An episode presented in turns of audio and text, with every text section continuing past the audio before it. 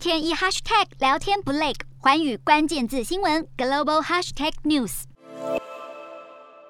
日前，中国官媒新华社在推特高调放送短片，与其说内容充满浓浓的致敬感，倒不如说根本是恶搞好莱坞最新《零零七》电影而来，却引发担忧背后包藏祸心。英国情报单位首长更点名中国正在掀起间谍科技战。北京当局的恶趣味短片意外调出了英国秘密情报局，也就是俗称军情六处 MI6 的局长摩尔。一向行事低调的他，随即在推特回应，感谢中国官媒关心，还有帮忙免费打广告。但这回摩尔之所以坐不住了，是因为去年十月他上任之后的第一场公开演说，就是向英国民众示警，中国正在积极主导关键的新兴科技，很可能在未来十年改变全球的地缘政治面貌，呼吁西方国家警惕。摩尔不止警告中国利用英国社会开放的本质，在全球各地扭曲舆论，还有政治决策，并且带来债务陷阱、资料曝光，还有易受政治胁迫等问题。更直指，光是中国境内以智慧城市之名行监控民众之实，